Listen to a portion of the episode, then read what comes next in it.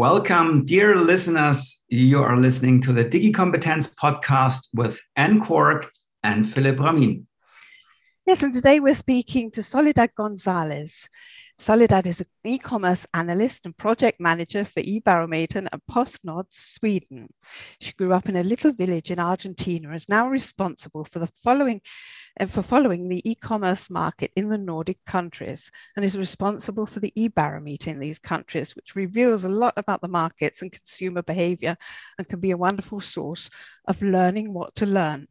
Soledad describes herself as being very curious. She's the eldest of five siblings and also the eldest of around 54 cousins. She's lived in five countries and she speaks five languages. She's swum with giant turtles and she loves hiking. On one of her latest hiking trips, she walked 70 kilometers on a weekend. So, welcome to our podcast, dear Soledad. Thanks for Thank stopping you. the walk to be with us today. Thank you very much. I'm delighted to be here.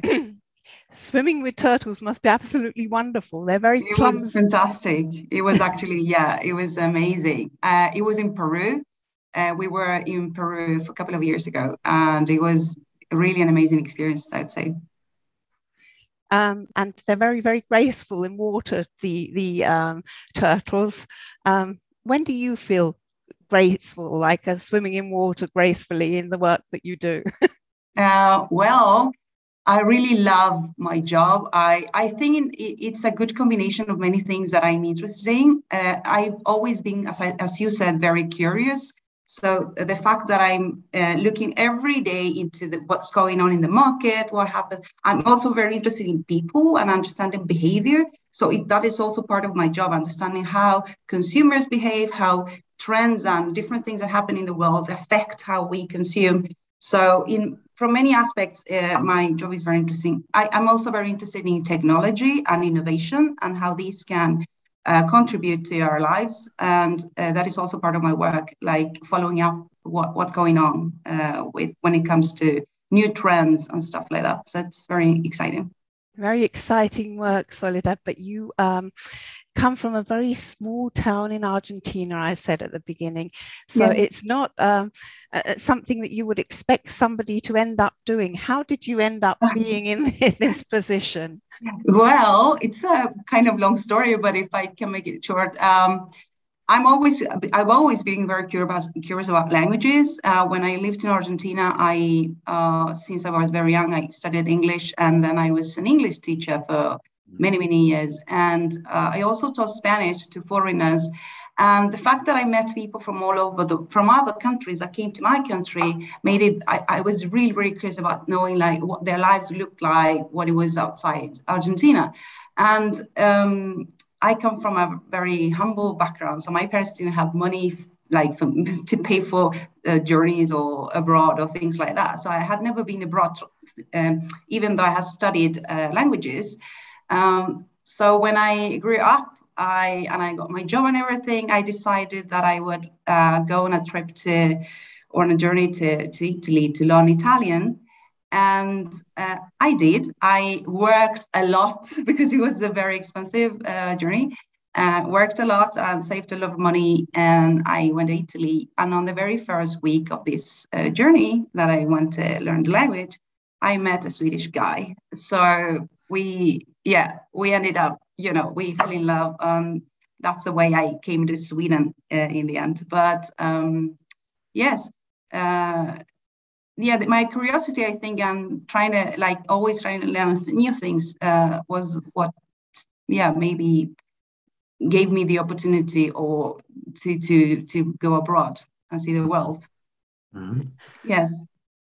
Wonderful. And then after that, well, I moved. Uh, we lived in very in several countries actually before we moved to Sweden. I lived in, in the UK for a while, and then we lived in Spain. And when we got our first child, uh, we thought that it would be better to live mm-hmm. close to at least one part of the family. Uh, so we moved to Sweden then, mm-hmm. like about 10 years ago.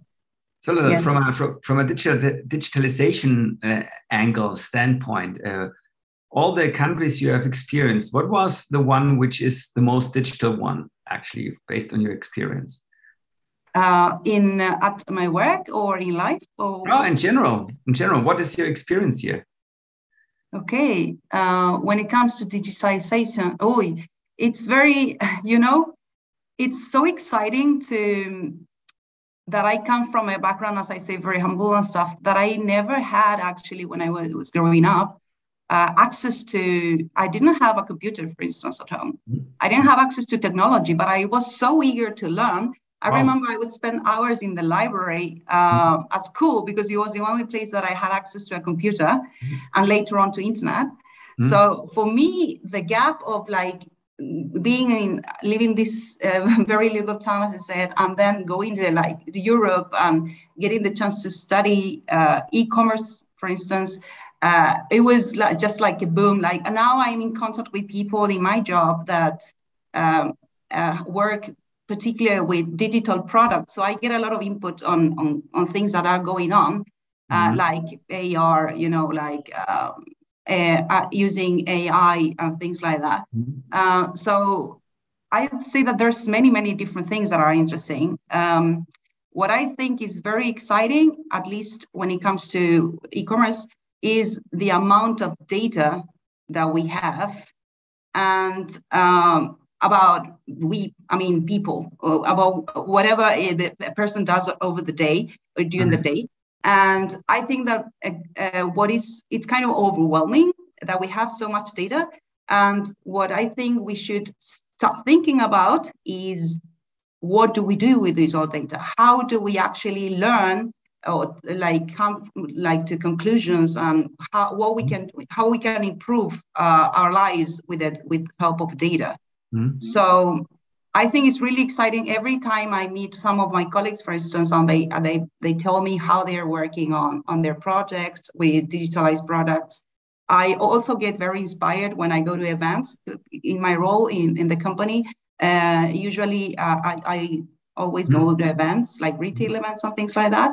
Last week, for instance, I was in an event uh, with uh, that Google, um, Klarna, many tech companies, talk Microsoft, and I also I get really inspired and really um, positive actually to to to thinking like yeah there's so many opportunities with digitalization exactly. that we exactly. we can solve so many problems in the future i think this is exactly the attitude uh, we need and what you have described uh, basically is at the end it's not so much about um, you know the conditions around us maybe how much you know great infrastructure we have but also about what we are what are we doing with it so how can we mm-hmm. utilize it and it's not yes. always about about uh, you know uh, working towards perfectionism but getting the things done and i think um, in many cases uh, talking about big companies I think we have a lot of excuses why we are not doing it. Like I, I, would like to do it, but I need a better computer, I need a better software, and so on and so forth.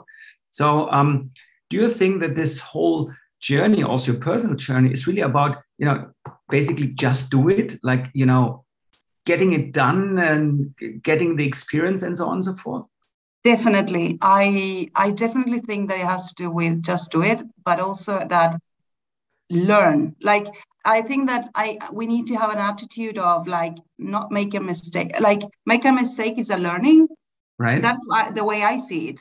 Because I've made a lot of mistakes in my life, and I sometimes also make mistakes when I'm working with my colleagues and things like that. But I, it's just um, there's just uh, I think um, that we should be like humble okay this didn't go the way we expected but what have we learned?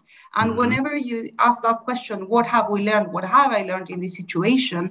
Then you can start thinking differently next time. So what i think is that we need to actually it, it's about attitude and um, yes and having uh, even a positive uh, yeah way of seeing mistakes mm-hmm. uh, because that is why how we learn that's the way I see it. Mm-hmm. Yes. Do you see um, diff- different uh, attitudes to to learning from failure from the countries that you've been in? Are they different?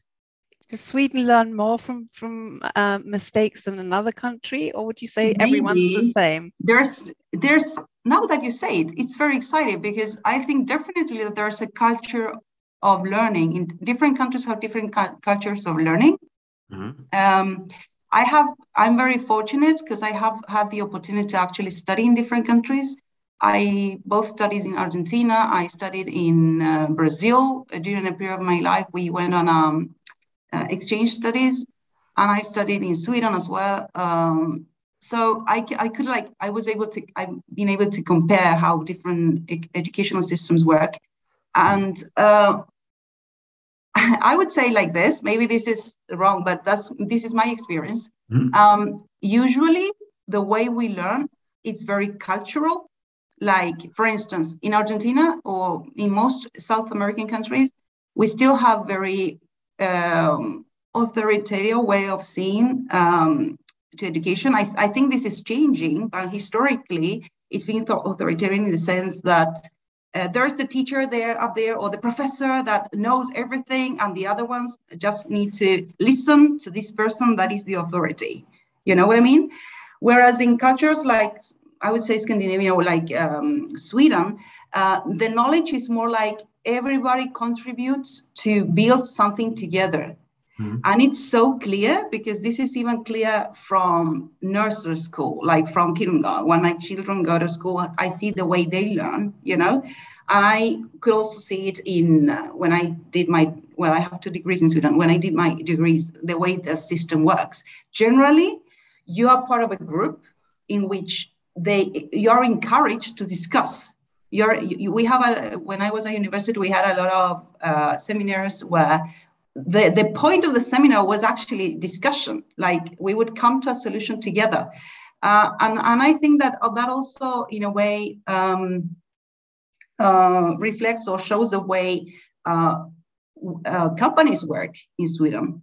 Most companies in sweden are very uh, in the way they operate operate they're very inclusive. They're like the the the, the manager or, or the boss is not up there. It's always part of the team yeah. and it's the, they would always ask you what do you think about this? What do you think? What do you think?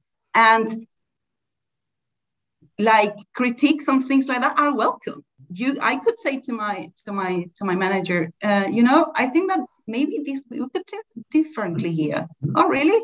Whereas if i talk about my experience in like other countries like argentina or other south american countries it would be more like because of respect, you would never criticize or you would never come to with criticism to your to your right, right. to your boss. Do you know what I mean? It's not very sure. welcome. Sure. It's yeah. very, it would be like a cultural yeah. I mean sure.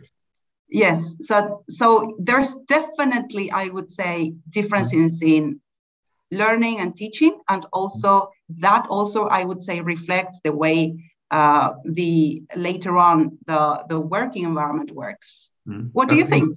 Do you yeah, see any difference?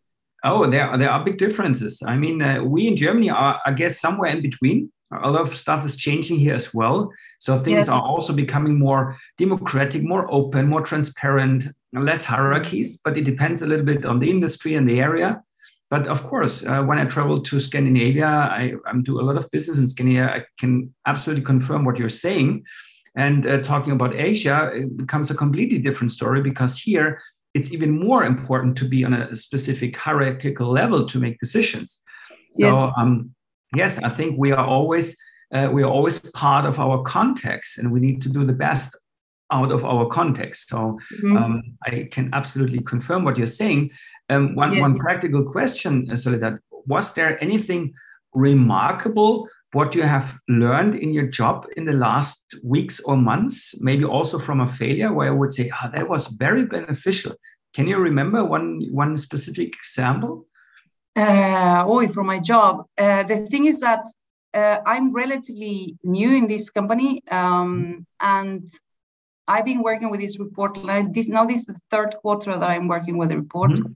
and I've learned so much uh, because as I said, we are following the market, not only the consumers, but also the companies. And right. I got uh, like I got in contact with a lot of large retailers and companies in Sweden, and it's amazing.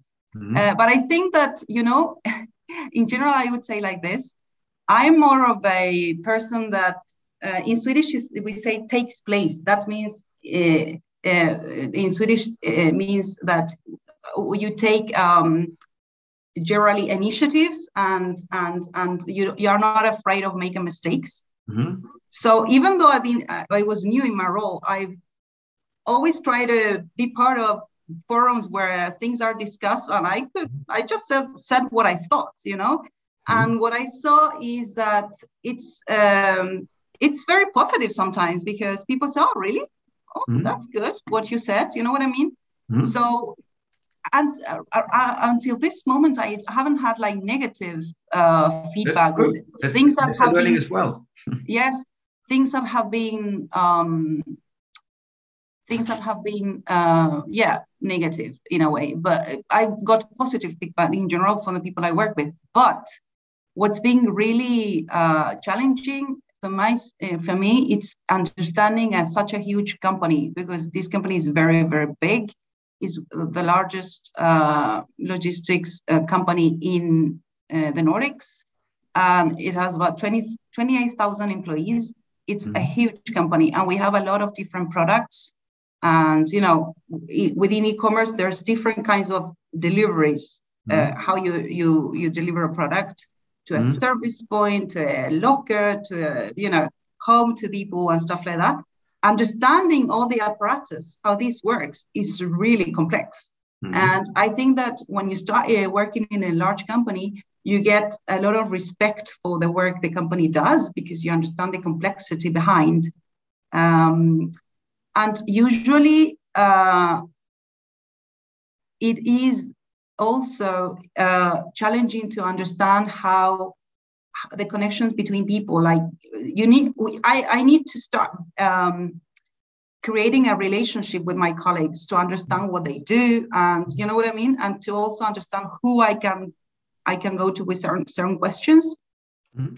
so that's been a bit challenging to understand the whole apparatus the whole uh, system uh, but i think it's worked fine. Uh, most of my colleagues are really willing to help and nice. would answer to my questions and, and things like that. But as I said again, it, it, particularly when you work in a, that's my experience, particularly when you work in a large company, it's a matter of going out there and do, do the job and, you know, like ask people, reach out. Uh, in my case, that's what I do. I reach out to people. Hey, what, how about this? Uh, how do you work with this? Um, how do you solve that? You know, like, yes, it's it's a matter of um, yes, take taking the chances you have to talk to people to learn stuff. Soledad, um, you've, you've, spoken a lot about this big company. We're talking about PostNord Sweden, which could yeah. be compared to DHL in, in, in Germany, couldn't it? And yes. a company that was founded as it, belong, it belongs to the PostNord uh, group, were founded in 1636, just so that the listeners know. Um, yeah. even, even, companies that are that are that old are open to a lot of um, uh, democratic thought from their employees. But let's go on to, to your, your e-commerce um, uh, report that you, you do, the barometer. Yes. What would you say are the most exciting findings? Well, actually, there's so much, there's been so much going on the last years. Um, the, the largest finance the, the last two years is that the pandemic has had huge effect on e-commerce in general mm. and certain categories in particular, uh, hmm. product categories, but uh, in general, it's uh, grown a lot. In 2020, we ended up with a 40% uh, growth for the whole of e-commerce uh, in Sweden. And uh, last year, 2021, it was less, but still 20% on top of that. so it's a huge, huge growth. And that uh, it's of course a lot of possibilities for companies to grow, but it also uh, brings along a lot of um, challenges in the sense that you need to big a very um, like create a very huge system to logist in the logistics, for instance, to to to send all the packages and to you know to be able to so that this works. Mm-hmm. So yes, uh, it's been very exciting actually to follow up uh, this uh, the development of e-commerce the last year. Mm-hmm.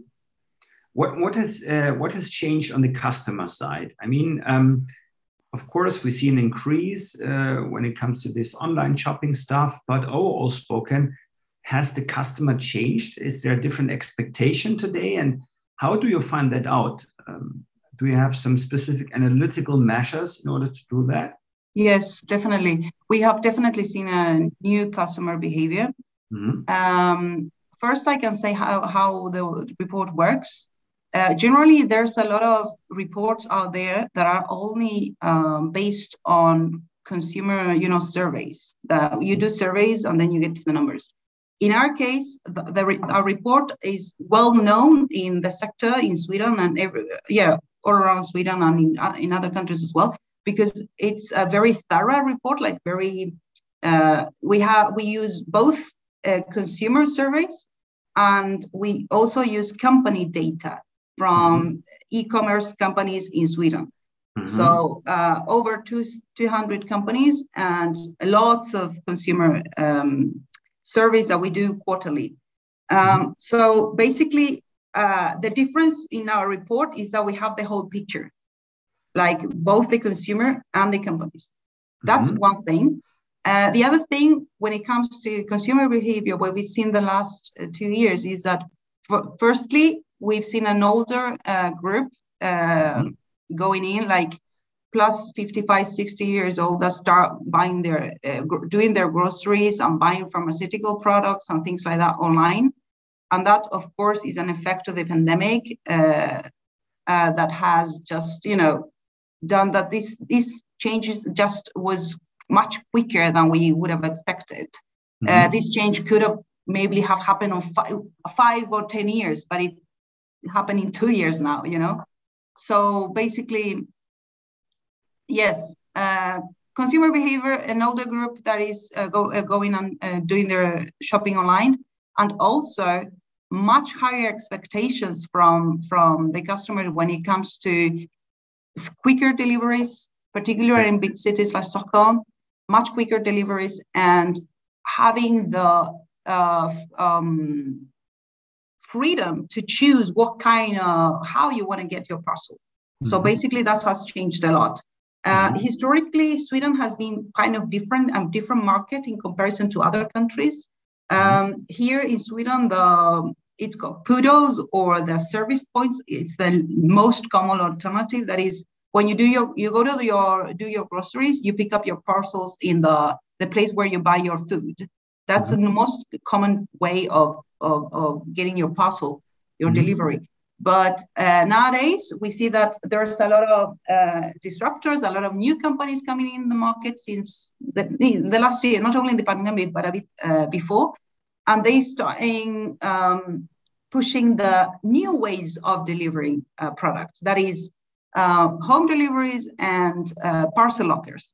Mm-hmm. And these companies, um, as if if I have to, if I would compare it to our company to PostNord, these companies um, are very different in the sense that, for, firstly, they don't have this historical heritage or being a mm-hmm. large company with a lot of different systems and things like right. that. Most of yeah. these companies are startups that mm-hmm. are they they they thought first on all the technical stuff they needed, and then they started basing their product or, or mm-hmm. service on that. Mm-hmm. So they started the other way around. Whereas mm-hmm. for us, like uh, making changes in the systems in order to, to for instance, showing uh, the real time how your parcel is coming real time is very, it's a huge, uh, you know, change for the mm-hmm. whole company's change all the systems. So. In that sense, they have an advantage. They, they have started with the technical stuff 1st mm-hmm. and then they've developed the, their, mm-hmm. their, yes, deliveries. So, uh, but they are still very small, these companies, but they are pushing up their expectations from the customers. Hmm. What what does that imply for for for PostNord? I mean, um, there, there, seems to be also a, you know a huge need on on upskilling and reskilling in order to yes. respond to these developments. Um, yes. Not only with regard to data, data science, and stuff like that, but also understanding how the market is, market is working today, how you create business, what kind mm-hmm. of business models are needed. Um, yes. Can you explain a bit what you are doing on your own for yes. your own upskilling, reskilling, and maybe mm-hmm. also have some insights about what initiatives are going on in the company in order to prepare people for this ongoing shift. Yes, actually, there's is something that is a, a, a hot topic when it comes to uh, you know, training and mm-hmm. what what should we focus on? Um, there's a trainee program, for instance, uh, nowadays uh, in the company that they want to they want to attract new talents. Mm-hmm. So they are, uh, you know, people that are in the last year of their studies and trying to uh, get them, you know, into the company so that they start parallel parallel with their studies, they start um, training. Mm-hmm. Uh, that's I think is a good initiative. But apart from that, we have uh, usually courses or opportunities to attend on courses. Um, but I would say that uh, maybe we or the company should start thinking of more stru- um, a structural way of, of because it's so the thing is that it's so many things going on all the time when it comes to AI and things like that, you know, mm-hmm. And it's difficult to know exactly what what we should focus on. And sure. I think that this is a challenge that many companies have, not only PostNord, but all these companies have. Um, what I think is positive that is that there's many initiatives, uh, not from PostNord in particular, but in Sweden in general. Uh, like for instance, Microsoft has an initiative where they really want to um, train a lot as many people as possible. So they have like free courses on AI, free courses on, on things like that. So there's many initiatives in Sweden because we see the, the lack of competence the lack of, of uh, yeah, particularly when it comes to so those technological uh, things. Um, but another aspect um, uh, I would say is that I don't know how a company would tackle would be able to tackle is the new kinds of ways in which we need to start working because because a company that uh, because as things are going on so fast, I mean, changing so fast, you need to also adapt in the way you the way you work. You know what I mean? Like you need to be more agile in the way you work. Mm-hmm. And I see that as there's still a challenge for many companies, particularly large companies, in which you've already have processes the, for the way you take, for instance, you pro, you develop a new product. Mm. But he, be, be, but because of the things because of things is externally changed so fast, then you need to have this in like even shorter periods of time or shorter pro- uh, projects or try a product uh, you know you know what i mean like being more agile and i yeah. think that that is a huge challenge for uh, large companies how do you find a way of combining both uh, having certain processes that are more mm. established mm. at the same time being flexible enough to um, to be uh, not reactive but Hmm. proactive in what's happening on the market. How are you trying to do that on your own? Uh, well, actually, it's part of my job because uh, in Swedish, my title is uh, omvärldsanalytiker and means an analyst of the external what's happening what's happening on the market, the external uh, world, kind of. That's the translation. So uh, it is in my role, like to follow up every day what's going on in the market. And um, part of my role as well is um, both sharing this new information with my colleagues internally, but also being a thought leader because that's what we really want to be uh, in the in the market. With, for instance, e-barometer, like showing the market we know e-commerce. You know, mm. we, we we we actually uh, know what we are we are doing. So. Mm. Um, in my in my in my case it's part of my job being updated all the time like reading what's going on looking at, at what happens with but, with our but how do you do it how do you do it i mean do you do you block some time some space in your calendar uh, every week or month yes. so that you yeah is it like you do it yes actually i block sometimes um, for like two or three hours or whatever one day mm-hmm. just to read new reports cool uh, it's my learning time because that's it's part of my job. So uh, I whenever and also you know the more you say or the more you share because I'm very active on LinkedIn and I share usually stuff that I learn and the more the more I talk about things, the more people reach out to me and, and give me tips on they give me tips on new mm-hmm. things. You know what I mean? Mm-hmm. Because you start people start thinking, oh, so that is a person that is very curious and she's always uh, reaching out, uh, sharing information. And now some of my colleagues reach out to me and say, "You have you seen this? Have you seen this event? Have you seen that?" And mm-hmm. um, but I try to schedule every week a couple of hours to read new articles or to read on the media. Uh, on, on, the media, I read almost every day. Another thing I do is I listen to a lot of podcasts. oh, it's a good idea, in yes. particular this one. That's a wonderful idea, listening to podcasts. A lot of people um, actually um, include them as tips for training within the companies themselves. I've got a, another question for you, though. Um, together with uh, Amazon Sweden, PostNord founded uh, uh, an, an, e- an academy for e commerce. Yes. What are they teaching there and to whom? Well, actually, uh, it's a relatively new initiative, a very new project, and I think it's really, really exciting. Uh, it's uh, Amazon and many other big companies in Sweden, Business Sweden, Almi, and, and many other partners.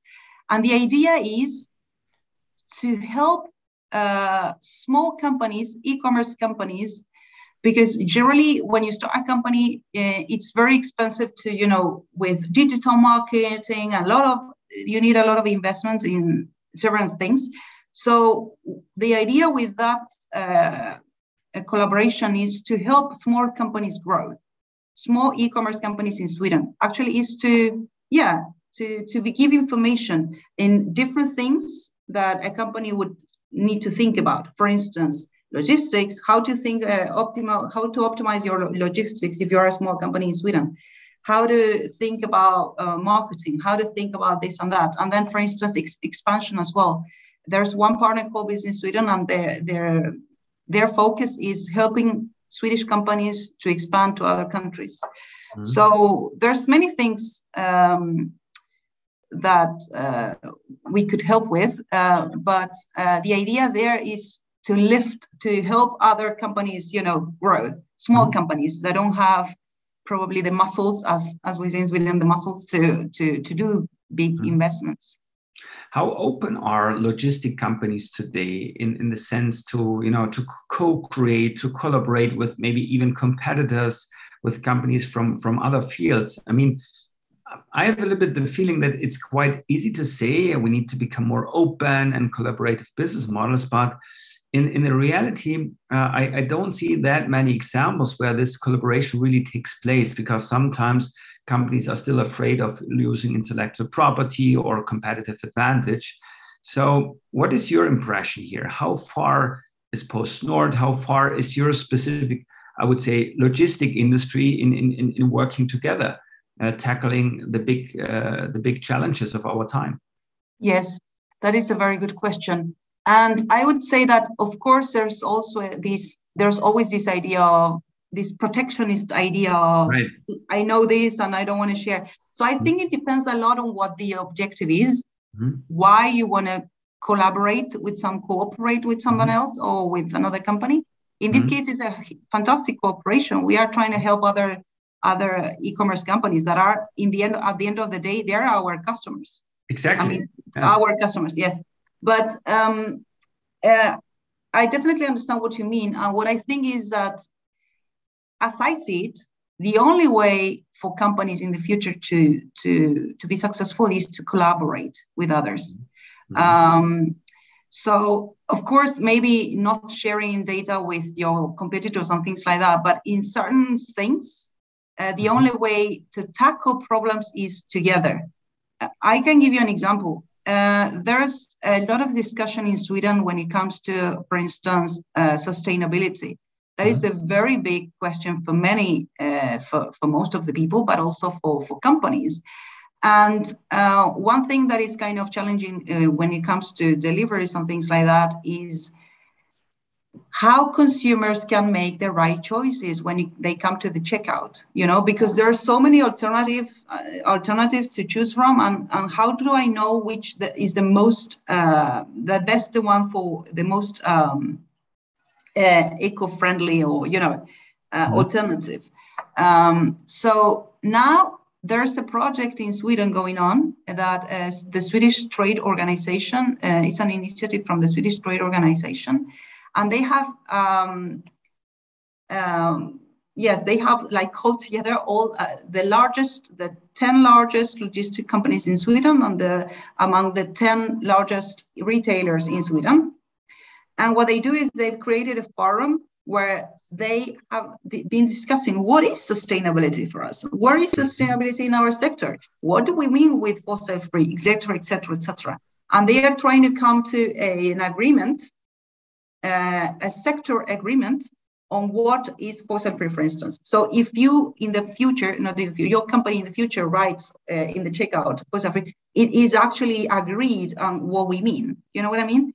Sure. and that is a fantastic example of, of the actually for certain things you you can collaborate. And particularly when it's big issues like sustainability that is no one mm-hmm. person's problem. It's everybody's issue absolutely absolutely you're you're talking about sustainability and a very important topic in your industry related to sustainability is this whole idea around the circular economy where it's also about collaborating putting the puzzle pieces together in order to utilize resources in a more efficient way um, yes. How far are we really here when it comes to the circular economy? What is your what is your impression? Well, my impression actually, I am so excited about this topic because I really I think it's a very interesting topic. Uh, so interesting, so important that mm. we actually have included a a whole um, part in the in our coming report talking mm-hmm. about circular economy and what is called C2C. Uh, have you heard about C2C? Um, car to car. No, it's it's called it's called um, consumer to consumer. Ah, so peer okay. peer to peer to peer uh, yeah. sa- sales. Yes, sure. mm-hmm. yes.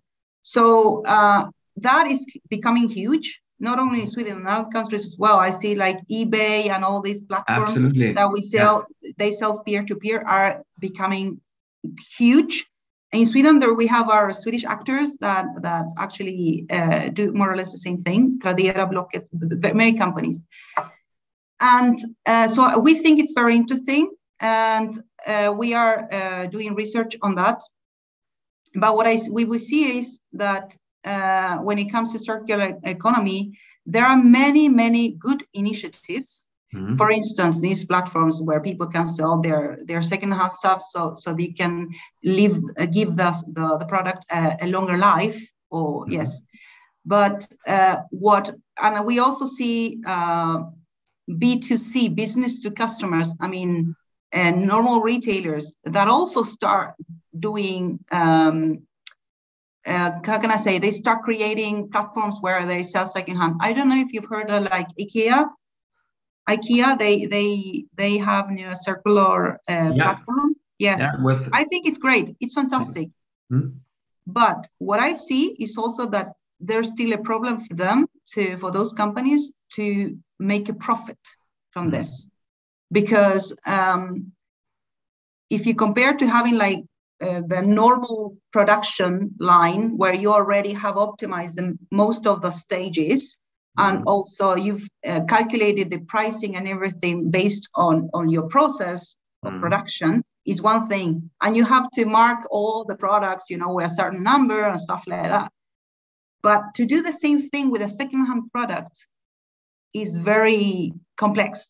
And you also need to check that a product is good enough and you know quality of the product. And if it is an electronics product for instance if it actually works and things like that so the complexity of the circular uh, market is much more and the costs maybe it's it's difficult to find the balance between yeah. making a profit from that you know what i mean yeah, so sure. for many yeah. companies as i see it right now it's uh, it's very good that they are investing on it because mm. it may give a profit in the long run mm. but it's i would say that it's more of a of a, a brand thing as it mm. as as nowadays. You know what i mean? Like they are working on this because it's good for the brand. Um, but they will probably come there. I mean to that point where it is also profitable. Hopefully hopefully. Yeah. We have a lot of topics that people are always uh, dancing into. Um, one of those topics is is virtual reality and and uh, augmented rea- reality. Um, mm. How do you see from your report how how 3D is the is the e-commerce market going to be in the future? Oh, that's very exciting. Um, I would say that uh, we are not there yet. Um, there's many companies that are testing. They're trying to use um, like avatars and a bit of gaming. So it's not still mainstream. We are far from there. I mean, it's just some kind of disruptors trying to, this stuff. But I think it's it's very exciting development. Mm-hmm. Uh, I have a colleague that usually, um, well, uh, he goes to many like events in different parts of the world, and he was in a very large event in the U.S., a retail event, and the topic there was basically metaverse, and you know they talk a lot about metaverse and what's coming in the future, the future of internet, and things like that. And I think it's extremely exciting. Uh, because I like following trends. But I think that we still have a lot to do in here and now like in the uh, like optimizing our process logistic processes uh, delivering on what we promise like uh, that people don't need to wait so many days you know uh, on average um, a consumer waits like 3.2 days in sweden mm-hmm. for a for a parcel and uh, they expect to get their parcel actually on like two two days 2.3 mm-hmm. days mm-hmm. so there are still things to be done there uh, that's what I mean. Uh, but exciting on, on like following the trends on that. Mm. It is still not scalable, I would say, uh, and not profitable for companies working on mm. AR and, and stuff like that. Uh, but it's on a very exciting, uh, yeah, future, I would mm. say. Um, another thing that I think is a, a, big trend and in Sweden it's becoming more popular. You know, I don't know if you've heard about live live shopping or live streaming. Mm-hmm. Mm-hmm. Yes, Absolutely. I think that that is a good way of getting close to the customer when you have a digital, uh, when you have an online business. Uh, mm-hmm. So because of the pandemic as well, this became huge. There's a very well-known company in Sweden called Bambuser. They they uh, actually are a, originally they were a, comp- a, a live streaming company for news. Mm-hmm. You know, when when different reporters go all around the world and, and film and stuff like that, live. So they're they're techni- they were like the technical solution for those kind of live streamings. Mm-hmm. What happened later on? Yeah, they saw this uh, coming from China, from many Asian countries, uh, this big trend of, of showing products live, you know, uh, with a video. So they got the idea this will be the thing in the future. Mm-hmm. So they starting um, uh, producing, or yeah, they actually uh, a product that is a live shopping for uh, live streaming for for shopping online. Mm-hmm. And the thing was that it was kind of perfect. It, it, came when when the pandemic came, and we couldn't go in, in like in the physical stores. So people would like even call customer service and stuff like that or they wanted to see the product, you know, um, on, on, a, on, a, on a screen. So many companies try trying the live shopping um, phenomena and they with huge, fantastic results. Mm-hmm. Um, so, and I would say um, that there's two different, there's different ways of using live shopping, but in particular two. Uh, the one would be more like using it with um, influencers, where people that have a lot of followers on social media and, and things like that. And another would be like using it to show a product and using uh, the salesperson in your company, for mm-hmm. instance, mm-hmm. showing the product and explaining how the pro- how how to use the product, for instance. Mm-hmm. And there's a very good example uh, in Sweden, a company called Kjell Company. They sell um, electronics and things like that, and they are best, uh, the best uh, company on that. They actually have done, I think now, uh, there's over 300 uh, live streaming shows. Mm-hmm. So they are called live streaming shows. And what the company does is that they say, okay, this day at this time, we're going to show uh, our latest products. I don't know. And then you can go in this live and um, you see the person presenting and you can chat and ask questions Mm-hmm. You can, uh, you know, uh, look at there's links to to see the stuff, the product uh, on the site, and you can order directly, add to cart directly. So mm-hmm. there's so much like features, so many features that you can use, uh, and what it does is you get ex- explain the explanations and, and live questions. You can ask questions live and get input uh, from the from the person that's talking about the product. And you, you also have this quick response. If you really like the product, then you, you add it to the cart as well. So it also uh, helps the company with conversion. That is, that they actually go to, you know, that people do buy the stuff.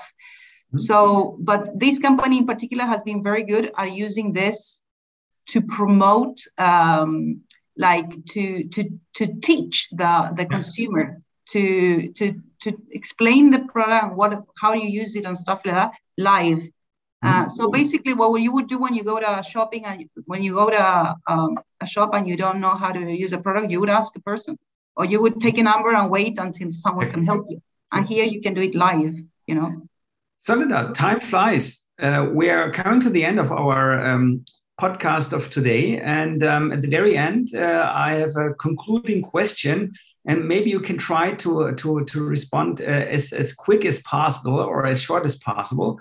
Um, so, talking about the future um, mm-hmm. for yourself, for the society, for the economy, what are topics, or what is the topic which has the highest priority for you in the next time?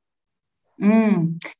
If, uh, personally, I want to share as much as information as I uh, as I get in my job, uh, both in the company but in general, so people get to understand the complexity of e-commerce mm-hmm. uh, and also the challenges. As I said, mm-hmm. what uh, what what is sustainable? Uh, what are alternatives? So I think it's very important for with education, educating the customer is really right. really important.